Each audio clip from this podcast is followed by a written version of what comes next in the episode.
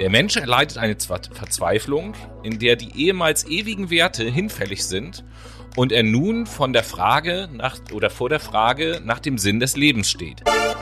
Dadurch, dass er krank wurde und sein Gesundheitszustand sich auch verschlechterte, musste er ganze sieben Jahre später, nämlich 1878, die Professur an der Universität in Basel ablegen.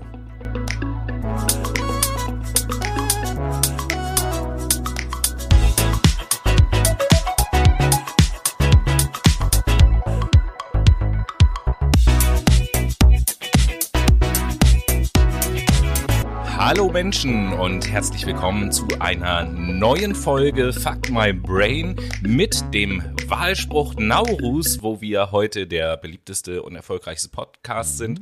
God wills first heißt der Wahlspruch und äh, mit diesen Worten, wie es könnte ja keine bessere Einleitung sein, begrüße ich natürlich den Noah. Hallo. Ja, einen wunderschönen guten Tag, liebe Menschen, auch von meiner Seite. Herzlich willkommen zu einer neuen Folge. Danke, Tobi, für diese tolle Einleitung. Ja, ja, bitte gerne. Ich bin entzückt.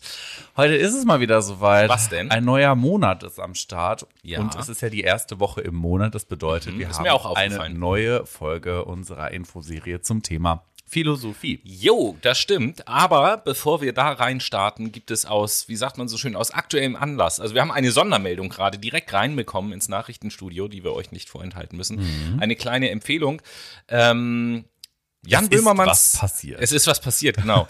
Jan, Jan Böhmermanns Show hat die Winterpause beendet und ist furios, möchte ich sagen, zurückgekehrt. Ich empfehle euch vom Freitag den Beitrag äh, aus Jan Böhmermanns Show, ähm, denn dort spielt ein Mensch eine oder dort taucht ein Mensch in dem Beitrag auf, über den wir schon mal schon mehrmals bei uns im Podcast berichtet haben und so ein bisschen gewarnt haben. Nicht nur so ein bisschen, eigentlich ziemlich Wir haben schon von ihm gewarnt. Das ist ja der ehemalige PayPal-Gründer quasi, ne? Es geht um Peter Thiel.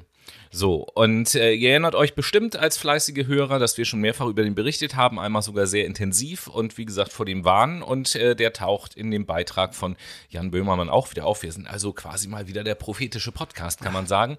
Das als Zum wiederholten Mal. Genau. Wir sind Wiedertäter. Nennt man das? Nee, nennt man nicht so. Wiederholungstäter. Wiederholungstäter. So. so, wohl eher Wiederholungspropheten.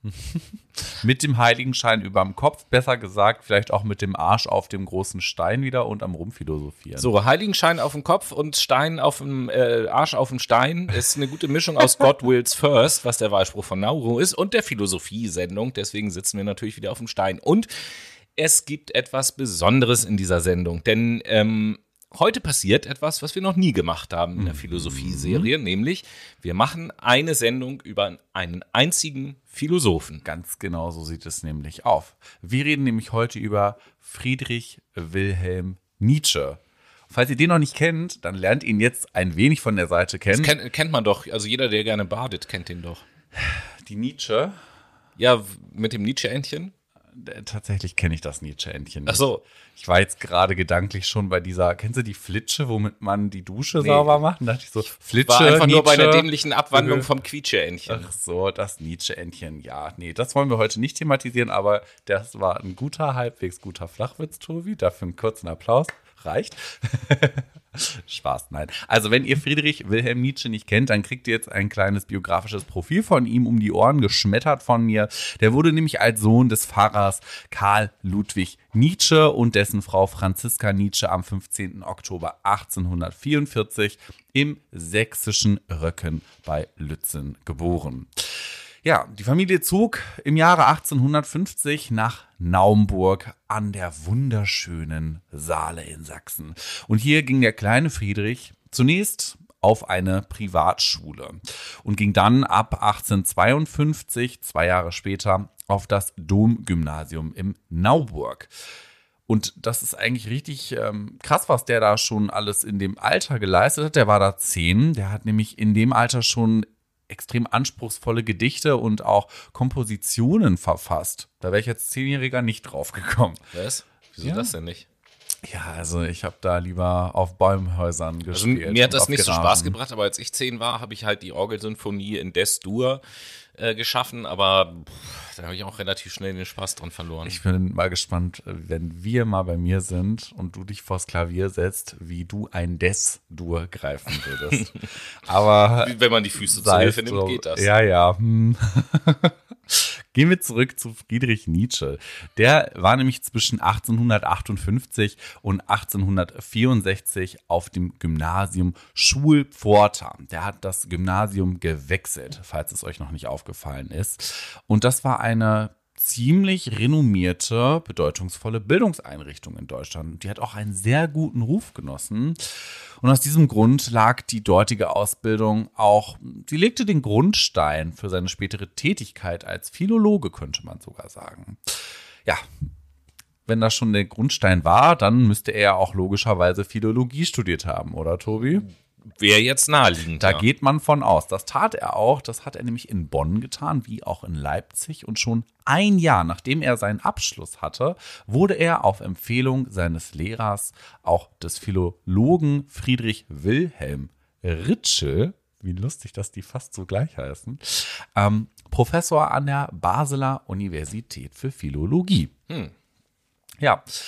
Das, was man nicht erwarten würde bei so einem talentierten Menschen und Zeitgeist wie Nietzsche, ist, dass er ziemlich früh krank wurde.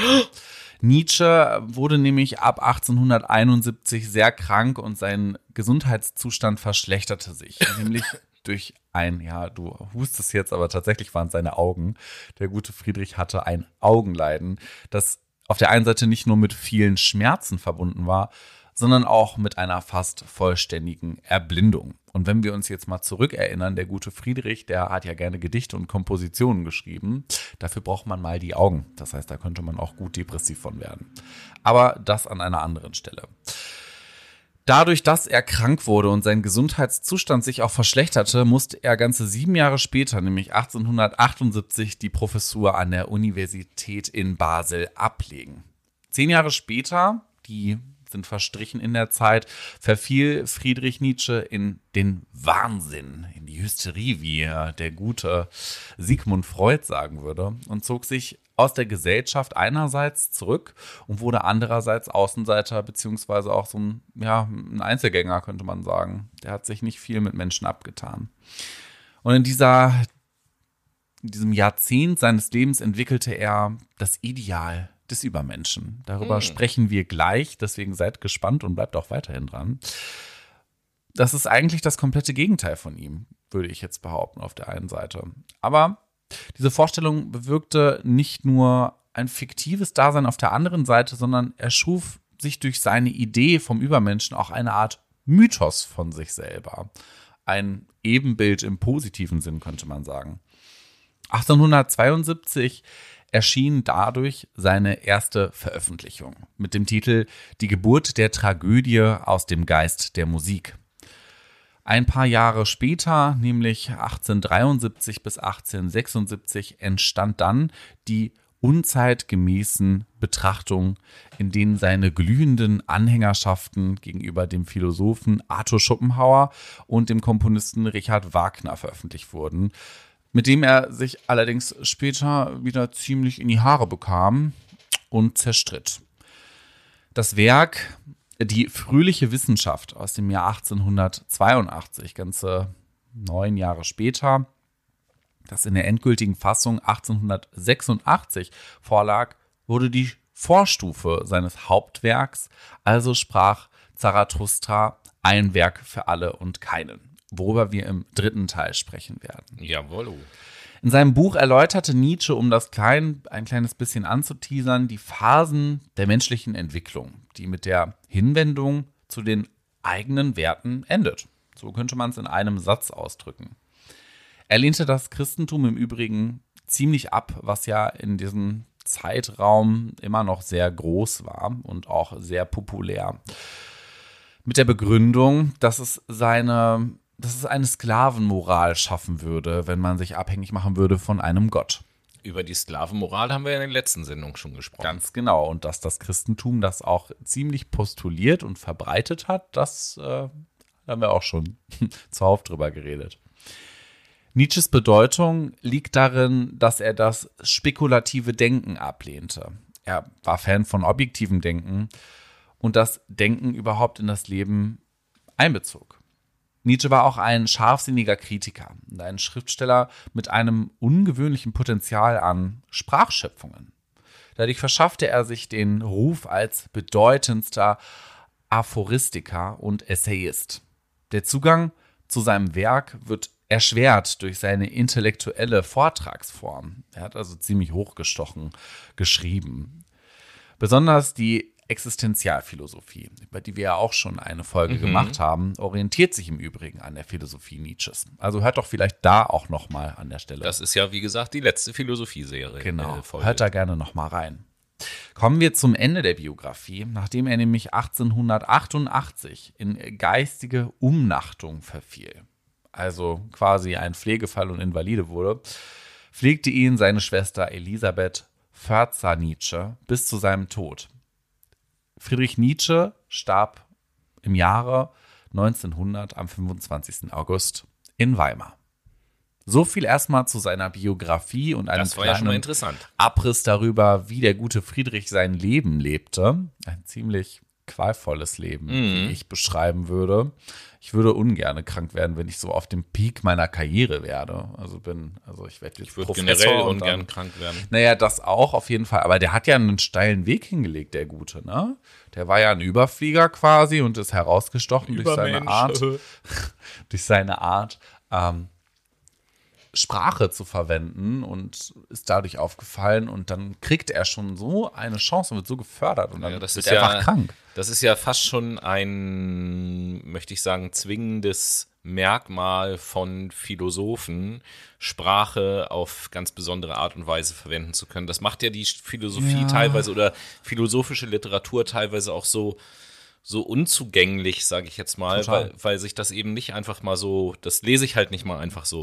Nee, vor allen Dingen, weil Wörter ja so entweder präzise oder auch weitschweifig gewählt sind, dass man entweder eine exakte Beschreibung, eine Definition von etwas bekommt oder eine Umschreibung von etwas bekommt, was ja quasi eher an so einen kreativen Text erinnert.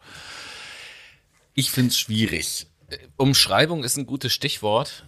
Weil ich habe dann nämlich auch so eine, so eine Umschreibung für das, was als nächstes kommt. Das ist nämlich quasi ein, ein Konglomerat an systematisch arrangierten Geräuschen, die äh, quasi in Echtzeit ständig abrufbar, ähm, ja, ständig abrufbar sind. Und ein, eine akustische Wahrnehmung erzeugen, die unsere das neuronale so Verarbeitungsform frohlockt.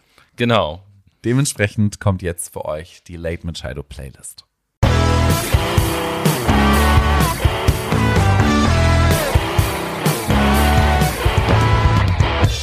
Wie versprochen sind wir mit der Late Machado Playlist am Start. Das ist unsere Playlist, die wir erstellt haben für euch, damit ihr auch einen guten Ohrenschmaus habt. Aber äh, wo finde ich die denn? Ja, Tobi, das ist gut, dass du fragst. Die findet ihr natürlich, wenn ihr die Suchfunktion auf Spotify verwendet und Late Machado eingibt, gerne mit Ä. Und falls ihr es dort nicht probiert, beziehungsweise über diesen Weg nichts findet, könnt ihr uns auch gerne ja, probiert es erst gar nicht. Auf, ja, probiert es lieber auf diesem Weg, folgt uns gerne bei Instagram genau. und schaut in den Highlights vorbei. Dort haben wir einen Ordner für euch angelegt, der heißt Playlist und wichtige Links. Oben links geht es dann zur Playlist. Und damit sind wir ja auch schon quasi bei ähm, der Frage an dich, Tobi. Welches frohlockende, welche frohlockende Komposition möchten Sie heute auf unsere akkurat konglomerierte Playlist setzen? Kuratiert. Kuratiert. Ähm, Warum das denn? Bitte? Warum denn kuratiert? Ja, weil die Playlist natürlich durch uns sehr sorgfältig kuratiert, also zusammengestellt ist. Ah, okay. Ja, dann erzähl doch mal. Ja, ich setze eine quasi altbekannte Band auf die Playlist, nämlich von der Band Live, einen meiner zurzeitigen Lieblingssongs Run to the Water. Wunderschön. Und ich setze einen äh, ja, ziemlich deutschen Song, würde ich mal sagen, auf die Late Machado Playlist. Der, Der Titel Penis? ist Achso, ja, den von Penis. Peter Fox und Ines mit dem Song Zukunft Pink ist heute im ersten Teil von mir auf die Playlist gesetzt worden. Und damit sind wir auch schon im zweiten Teil und reden weiter über Nietzsche. Ja. Ein Wunder. genau. Also grundsätzlich, klar, jetzt haben wir sehr viel in der Biografie erfahren und so. Grundsätzlich denke ich schon, dass die meisten Leute, vor allen Dingen in Deutschland, schon grundsätzlich irgendwie so ein bisschen wissen, wer, wer Nietzsche ist, beziehungsweise den Namen auf jeden Fall schon mal gehört haben. Aber was der jetzt genau gemacht hat, also inhaltlich, was, was er von Konzepte von sich gegeben hat, sozusagen, das ist, glaube ich, vielen Leuten nicht so ganz klar. Ja, das äh, kann sein, muss aber auch nicht so. Ich glaube schon auf der einen Seite, dass viele wissen, dass es das Buch Also sprach Zarathustra von ihm Ja, manche haben es in der Schule mal gelesen. Ganz vielleicht. genau, Philosophieunterricht, praktische Philosophie, vielleicht, vielleicht aber auch der Advanced Literaturkurs im Abi, kann natürlich auch sein. Ähm, und den Spruch Gott ist tot haben wahrscheinlich sehr viele gehört. Ja, aber ich glaube, es ist eine Minderheit, die das Buch gelesen hat und ich bin mir jetzt auch nicht sicher, wie viele Menschen tatsächlich erklären können, was genau Nietzsche mit dem Spruch Gott ist tot aussagen wollte oder in was für ein Konzept das eingebettet ist. Ja, ja gut, da könntest du natürlich recht haben, ne? Ja, und genau deswegen wollen wir in diesem zweiten Teil über verschiedene Konzepte von Nietzsche sprechen. Das sind insgesamt eigentlich so drei an der Zahl. Zum einen über den sogenannten Nihilismus, dann, das hat Noah vorhin schon angedeutet, äh, über den Übermenschen, der allerdings in Verbindung zu sehen ist mit dem Konzept des Willen zur Macht. Und dann als drittes Konzept geht es um die Rolle der Kunst. Ja, Tobi, dann schieß doch einfach mal los. Ja, ich würde sagen, wir beginnen in der Reihenfolge beim äh, Nihilismus und ich will mal versuchen, das Konzept oder was Nihilismus bedeutet, ähm, anhand eines Beispiels zu erläutern. Ja, da bin ich jetzt mal gespannt. Ja, also wir stellen uns mal drei Freunde vor. Nennen wir sie Lollek, Bollek und Lelek. Ähm, was denn? Tick, Trick und Track.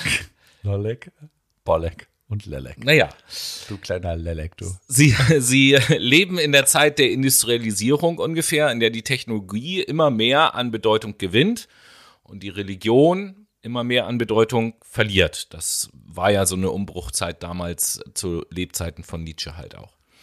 Ähm, alle von diesen drei Freunden sind unterschiedlichen Glaubens. Sie haben allerdings denselben Gebetsort. Und eines Tages kommt jemand in diesen Gebetsort gestürmt und ruft, Gott ist tot. Und wir haben ihn getötet. Durch unseren systematischen Zweifel. Unsere drei Freunde stürzen nun in eine große Angst und Verzweiflung. Die höchsten Werte des Menschen standen auf dem Spiel und drohten in den Abgrund zu stürzen. Lollek sagte, Wenn uns nichts mehr bleibt, an das wir glauben können, bleibt uns nur noch das Nichts. der Mensch muss nun, und jetzt kommen wir genau zu dem Begriff, drei Phasen des Nihilismus durchlaufen, um seine Angst zu überwinden. Die erste Phase ist der sogenannte passive Nihilismus.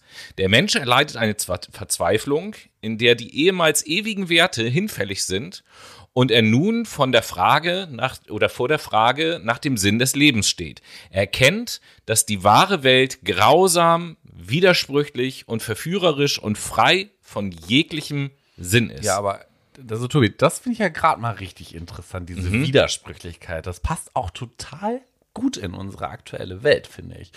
Und nicht umsonst haben wir auch in einer unserer Sendungen schon mal darauf hingewiesen, dass eine der wichtigsten Zukunftskompetenzen die Ambiguitätstoleranz ist, also die Fähigkeit, mit Widersprüchen umzugehen und das Ganze auszuhalten. Ja, das stimmt. Also, und ich glaube, äh, sogar als wir über VUCA-Welt geredet haben, haben wir auch darüber gesprochen. Also f- von daher hat das auf jeden Fall auch ganz aktuelle Bezüge, was natürlich immer interessant ist, wenn man sich mit der Philosophie von vor längerer Zeit beschäftigt und es aktuelle Bezüge gibt. Aber weiter in unserer Geschichte. Ähm, unsere drei Freunde sind also verzweifelt. Und in ihrer Verzweiflung stürzt sich Lelek in den Tod. Bolek ist der Meinung, Es gibt doch bestimmt noch etwas anderes als das Nichts. Lollek und Bollek begeben sich nun also auf die Suche nach einem alternativen Sinn des Lebens. Im Gegensatz zu Lelek haben Lollek und Bollek die erste Stufe des Nihilismus überwunden und befinden sich nun auf der zweiten Stufe, dem unvollkommenen Nihilismus. Der Mensch begibt sich auf die Suche nach einer neuen Ideologie. Ja, Moment mal.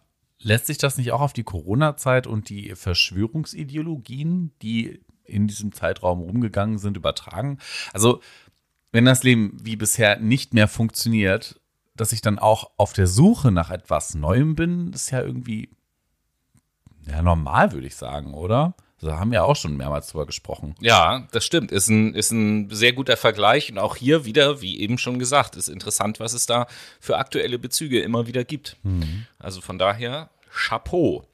Ähm, also, in unserer Geschichte wird eine neue Ideologie gesucht, die neue Wertvorstellung vermittelt und somit Halt und Orientierung bietet. Doch welche Ide Ideologie, oh, was für ein schwieriges Wort, Wort. Ne? Ideologie. Ideologie ist nun die einzig wahre. Lollek und Bollek können sich zumindest nicht einigen, welche Ideologie die beste ist. Und nicht nur in der Geschichte, sondern auch in der Realität, da haben wir auch wieder einen Realitätsbezug, mhm. sehen wir, dass die Versuche, eine einzige Ideologie als die einzig wahre und absolute durchzusetzen, gescheitert sind. Der Mensch steht nun vor einem Abgrund unendlicher Möglichkeiten. Lollek und Bollek fragen sich, wo ist der Sinn und wo ist die Hoffnung? Lollek sagt, aber wenn Gott tot ist, dann ist doch alles erlaubt. Und an dieser Stelle muss man fragen, Gutes und Böses? Naja, auf jeden Fall, Lollek und Bollek müssen sich nun der Angst vor der neu gewonnenen Freiheit stellen. Wenn es ihnen gelingt, so begeben sie sich in die dritte Phase, dem aktiven Nihilismus, der Lebenskunst des Einzelnen und jetzt kommt das Wort des Werden zum Übermenschen. Uh, okay, das ist ja dann das nächste Konzept. Ähm, ich denke, bevor wir dazu kommen, fasse ich noch mal ganz kurz zusammen, was wir gerade gehört haben, mhm. und zwar in einem Satz. Also das Ereignis des Nihilismus ist auch als Nullpunkt zu beschreiben. Okay? Ja. Ja, dann mal weiter. Was ist genau jetzt dieser Übermensch? Okay, hier ähm, äh, möchte ich auch euch, um das zu erklären, so ein Gleichnis vorstellen, welches sich auch wiederum in drei Stufen unterteilt, die der Mensch durchlaufen muss. Erst bei Erreichen der dritten Stufe ist der Status des Übermenschen erreicht. Die erste Stufe ist die Stufe des Kamels. Kamel. Ja. Echt? Wieso? ähm, das Kamel ist als Symbol zu verstehen, natürlich. Es ist ja ein Gleichnis. Und das symbolisiert hier den ehrfürchtigen, tragsamen Geist, welcher alles auf sich mhm. nimmt und sich selbst erniedrigt. Dieser Geist folgt dem Kamel in die Wüste und dort verwandelt es sich in den Löwen. Lass mich mal raten, das ist die zweite Stufe. Ganz genau. Ah. Die zweite Stufe hat damit begonnen. Der Löwe, der strebt nach Freiheit und Herrschaft über seine eigene Wüste. Dazu nimmt er den Kampf mit seinem furchtbarsten Feind auf, dem großen Drachen. Du sollst, heißt der Drache, an dessen Schuppen tausendjährige Werte glänzen. Aber der Geist des Löwen sagt, ich will. Der Geist des Kamels wäre diesem Drachen nicht gewachsen, denn das Du sollst liebte er als sein Heiligstes. Der Löwe stellt dem Du sollst sein heiliges Nein gegenüber, um Freiheit zu erlangen zum neuen Schaffen. Zum Schaffen bedarf es der abermaligen, der letzten Verwandlung des Geistes. Jetzt bin ich mal gespannt, was kommt. Ja, das sage ich dir. Ja, dann mach das mal. Es muss zum Kind werden. Okay. Das unschuldige Kind steht für den Neubeginn. Es sagt Ja zum Spiel des Schaffens. Es ist also das Symbol des schaffenden Künstlers, der Übermensch. Er geht über den traditionellen Menschen hinaus und überwindet den alten Menschen die Fixierung an Gott und an ewige Werte.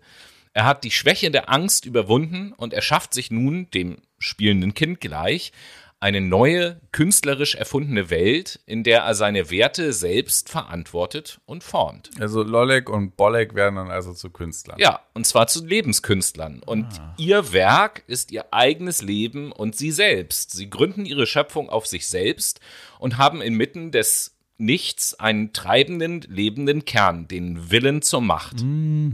Das ist dann das nächste Konzept. Genau. Und dabei geht es aber nicht, und das ist ganz wichtig, um den Willen zur Macht über andere, sondern über den Willen äh, zur Macht über uns selbst. Selbstermächtigung nennt man das auch.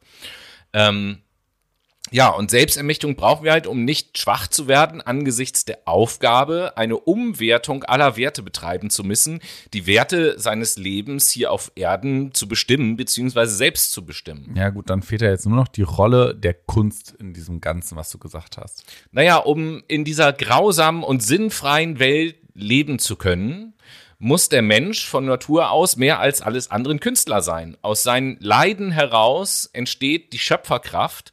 Metaphysik, Moral, Religion, Wissenschaft sind Lügen, mit deren Hilfe der Mensch ans Leben glauben und Vertrauen fassen kann. Also die Kunst besteht darin, das eigene Leben, die eigene Existenz zu einem Kunstwerk zu machen. So ist es. Der Mensch erschafft also eine Scheinwelt, eine künstlerisch erfundene Welt.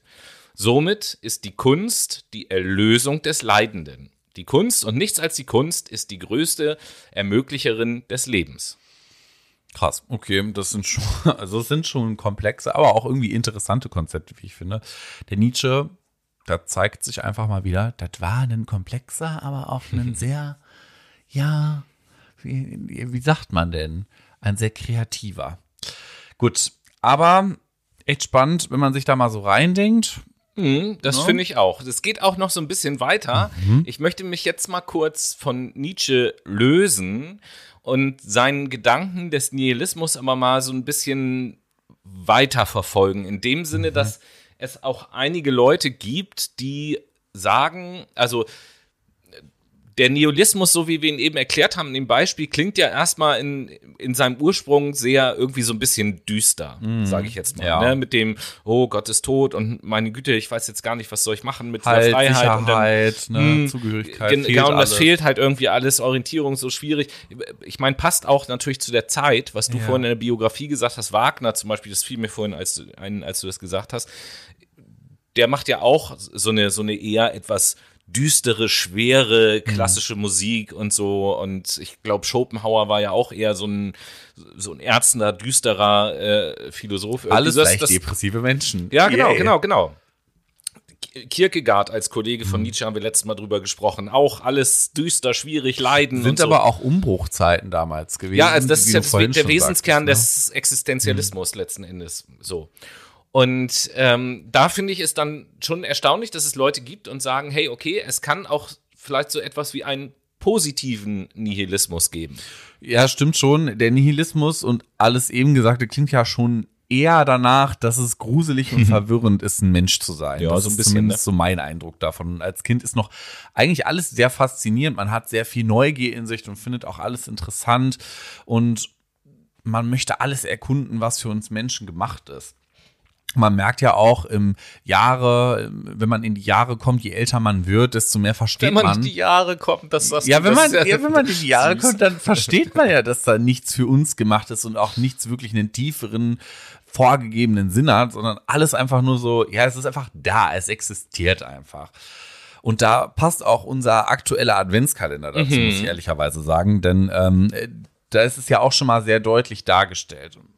Wenn wir uns jetzt mal auch mit Wissenschaft auseinandersetzen und der dann auch glauben, dann kommt ja auch nach dem Tod nichts mehr, weil es objektiv nicht messbar ist, nicht beweisbar und die ja Vorstellung ehrlicherweise ist schon ganz schön düster und auch gruselig, nicht zu wissen, Ja. was passiert eigentlich danach. Aber so gruselig, wie sich das alles anhört, ist es gar nicht. Ich hatte es eben schon angekündigt. Ähm, aus dem Nihilismus heraus gibt es, man kann das vielleicht einfach als, als äh, mögliche andere Perspektive beschreiben. Die stammt auch überhaupt gar nicht von Nietzsche, das sagte ich ja schon, ähm, aber ist aus meiner Sicht eine ganz interessante Fortführung seines ähm, Konzepts, also der optimistische Nihilismus. was bedeutet Ähm, das denn schlussendlich? Ja, also das bedeutet quasi, oder wie fange ich an? Naja, wenn wir sterben und nichts mehr von uns bleibt, dann kann das gruselig sein, ja, aber es kann auch befreiend sein. Inwiefern befreiend?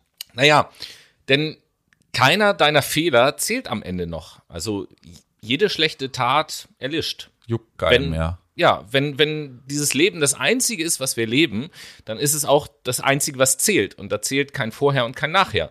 Wenn das Universum eh keine Regeln hat, dann können wir selbst entscheiden, was wichtig ist. Wenn das Universum keinen Sinn hat, dann können wir ihm einen Sinn geben.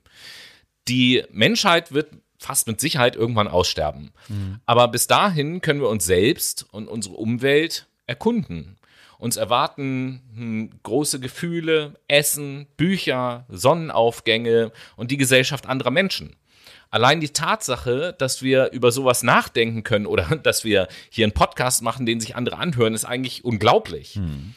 Oft nehmen wir uns als getrennt von allem anderen wahr, aber das stimmt nicht. Wir sind genauso Teil des Universums wie ein Neutronenstern, ein schwarzes Loch oder ein Sternnebel. Man könnte eventuell sogar sagen, dass wir der denkende und fühlende Teil des Universums sind. Und auf unserem universumsgroßen Spielplatz sind wir ganz frei. Wir können also versuchen, einfach glücklich zu sein. Und ihr habt wahrscheinlich schon einen ordentlichen Brocken eurer verfügbaren Zeit aufgebraucht. Wenn es also dein einziges Leben ist, dann solltest du versuchen, möglichst glücklich zu sein. Bonuspunkte gibt es übrigens für jeden, der das Leben anderer Menschen besser macht. Aber letztlich muss zunächst jeder erstmal für sich selbst entscheiden, was Glück überhaupt bedeutet. Boah, das ist ein richtig wichtiger Punkt. Wir sehen also, der Nihilismus von Nietzsche kommt zunächst etwas düster rüber, aber der lässt sich auf auch eine sehr positive Art und Weise auslegen und interpretieren. Ne? Auch wenn wir jetzt mal zum Schluss dieses Teils kommen und uns ein wenig von Nietzsche gelöst haben, hoffen wir natürlich auch, oder in dem Fall hoffe ich, dass du, Tobi, hast ja zum Großteil Nietzsches Konzepte vom Nihilismus und vom Übermenschen, dem Willen zur Macht und natürlich auch zur Rolle der Kunst klar gemacht hast und rübergebracht hast. Ich denke schon. Und ja, damit wir jetzt auch alle ein bisschen klarer im Kopf werden, denke ich, ist es ja auch gut, sich ein bisschen zu sortieren und einmal durchzuschnaufen. Und das machen wir jetzt, indem wir nochmal in die Late Machado Playlist reindüsen.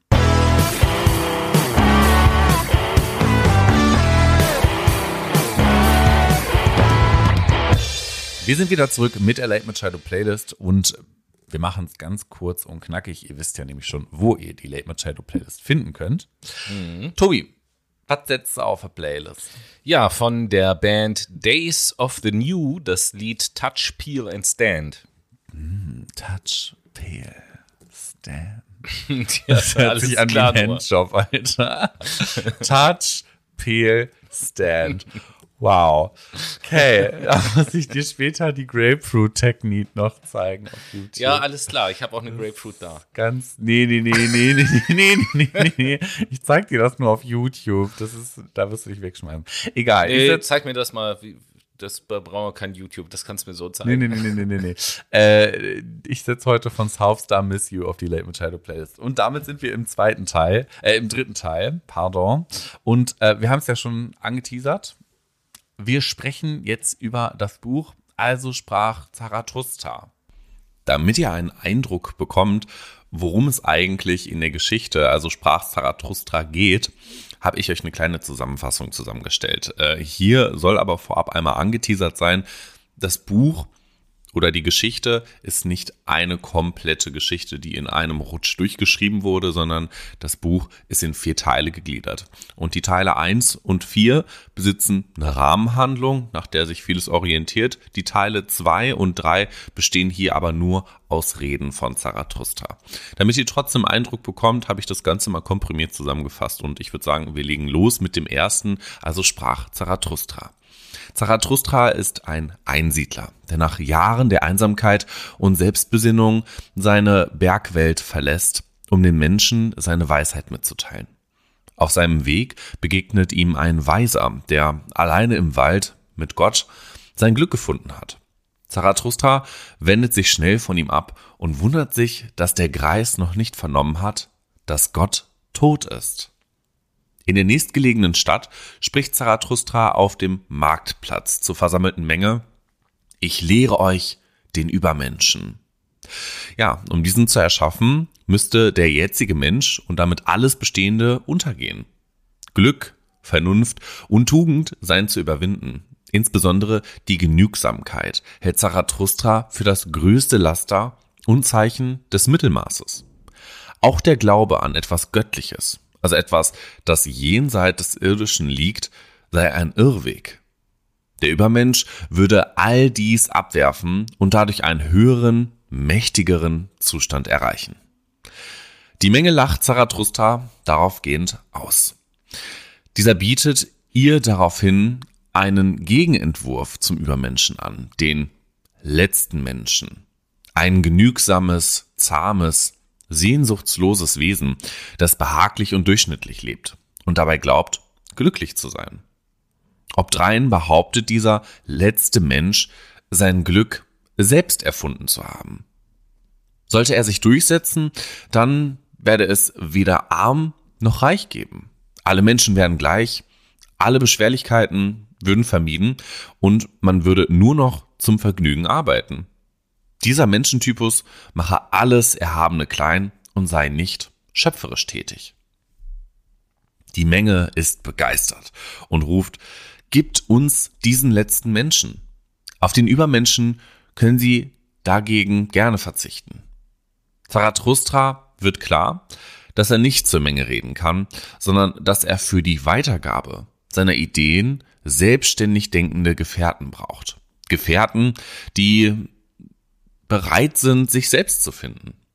Er will also nicht der Hirte einer Herde sein und die Masse führen, sondern vielmehr ein Räuber, der dieser Herde einzelne, besondere Wesen entreißt und mit sich nimmt.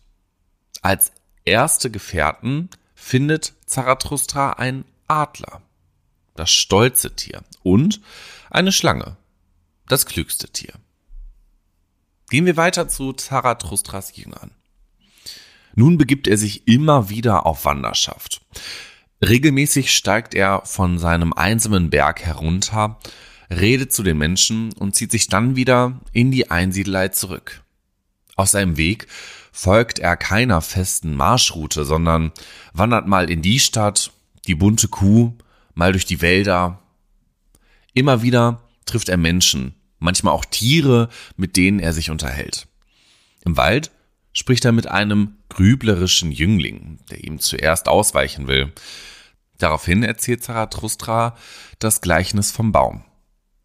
Je mehr er in die Höhe will, desto tiefer gräbt er sich ins Erdreich. Genauso wie viele Menschen, die nach dem Guten streben und sich dabei immer mehr ins Böse verbeißen. Der Jüngling fühlt sich daraufhin sehr ertappt. Die beiden sprechen darüber, wie beängstigend es ist, hinter dem Guten das Böse zu entdecken. Und vor allem, wie beängstigend es ist, das Böse in sich selbst zu entdecken.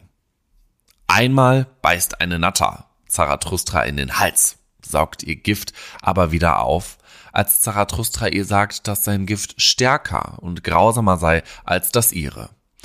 Später erklärt er seinem Jüngern, er selbst sei das Unmoralische schlechthin, er sei noch unmoralischer als die Schlange, die ja als Sinnbild des Bösen gilt. In weiteren Reden macht sich daraufhin Zarathustra über die Welt seiner Zeitgenossen lustig. Keuschheit, Prüderie, Krieg und Staat, Partnerschaft, Erziehung, das Verhältnis von Mann und Frau und so weiter. Zarathustra geißelt zum Beispiel den Staat als Ersatzreligion die sich nach dem Tode Gottes etabliert habe und den Menschen ähnlich wie eine Religion, entmündigen würde. Außerdem verspottet er die Prüderie und Körperfeindlichkeit und wendet sich gegen die Verächter des Leibes. Der Körper und die Leidenschaften seien genauso wie die Gedanken Bestandteile des Menschen und sollten daher nicht zugunsten der Vernunft unterdrückt werden.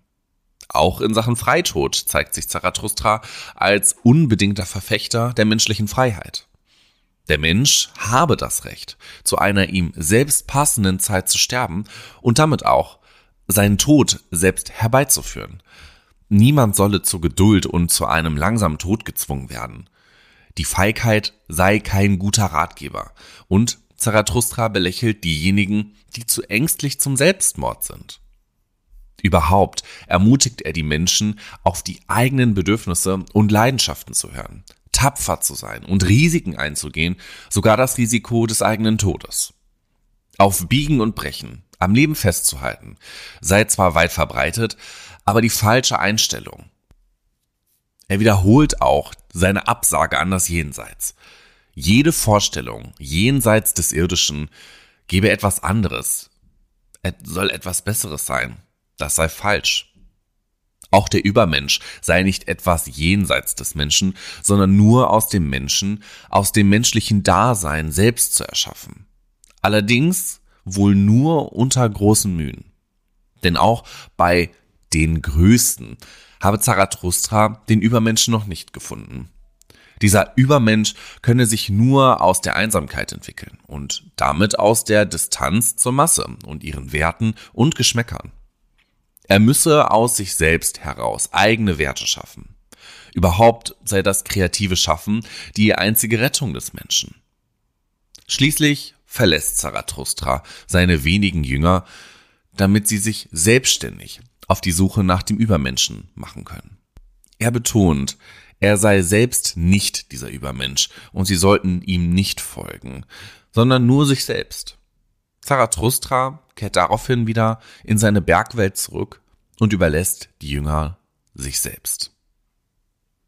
Sprechen wir nun über den Willen zur Macht und die ewige Wiederkehr. Der Einsiedler führt mehrere Dialoge mit anderen Menschen, zum Beispiel als sich ihm ein Buckliger in den Weg stellt und fragt, warum soll ich an dich glauben? Zarathustra überraschte ihn mit seiner Antwort. Nicht der sei ein Krüppel, dem ein Körperteil fehle oder der Mistgestalt sei. Viel entstellter seien die, die nur aus den Augen, nur aus den Ohren oder nur aus Nasen bestünden und deren restliche Teile, vor allem die Seele, völlig verkrüppelt seien. Sie hätten von einer Sache zu viel und von dem ganzen Rest zu wenig. Daraufhin zieht sich der Bucklige zurück. Zarathustra spricht nun vermehrt davon, dass er seinen Freunden Erkenntnissen bringen wollen.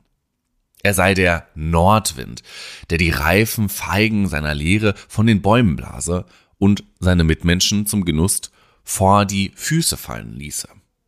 Gleichzeitig werden seine Reden schwermütig. Er ängstigt sich, dass seine Theorien und Lehren gefährdet sind. In einem Traum erscheint ihm ein Kind, das ihm einen Spiegel vorhält. Zarathustra erkennt darin eine teuflische Fratze.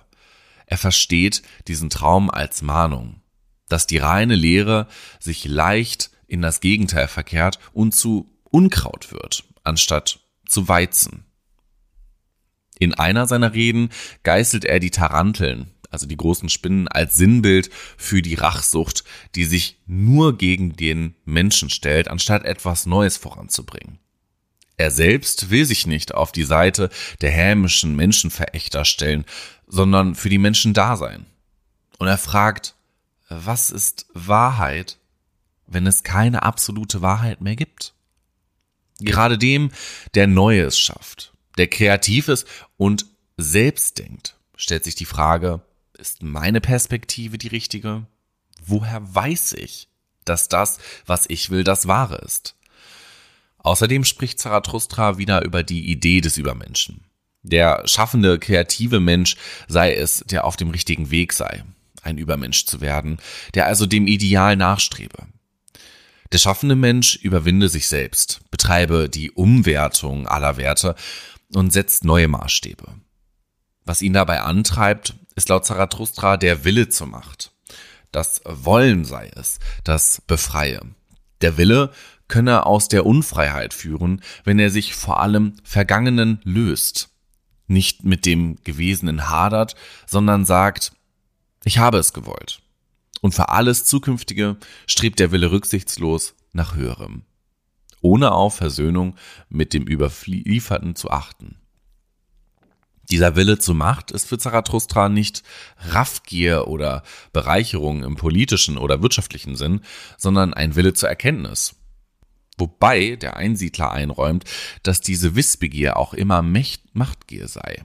Ein Streben nach Wissen ohne Machtstreben gebe es demnach nicht.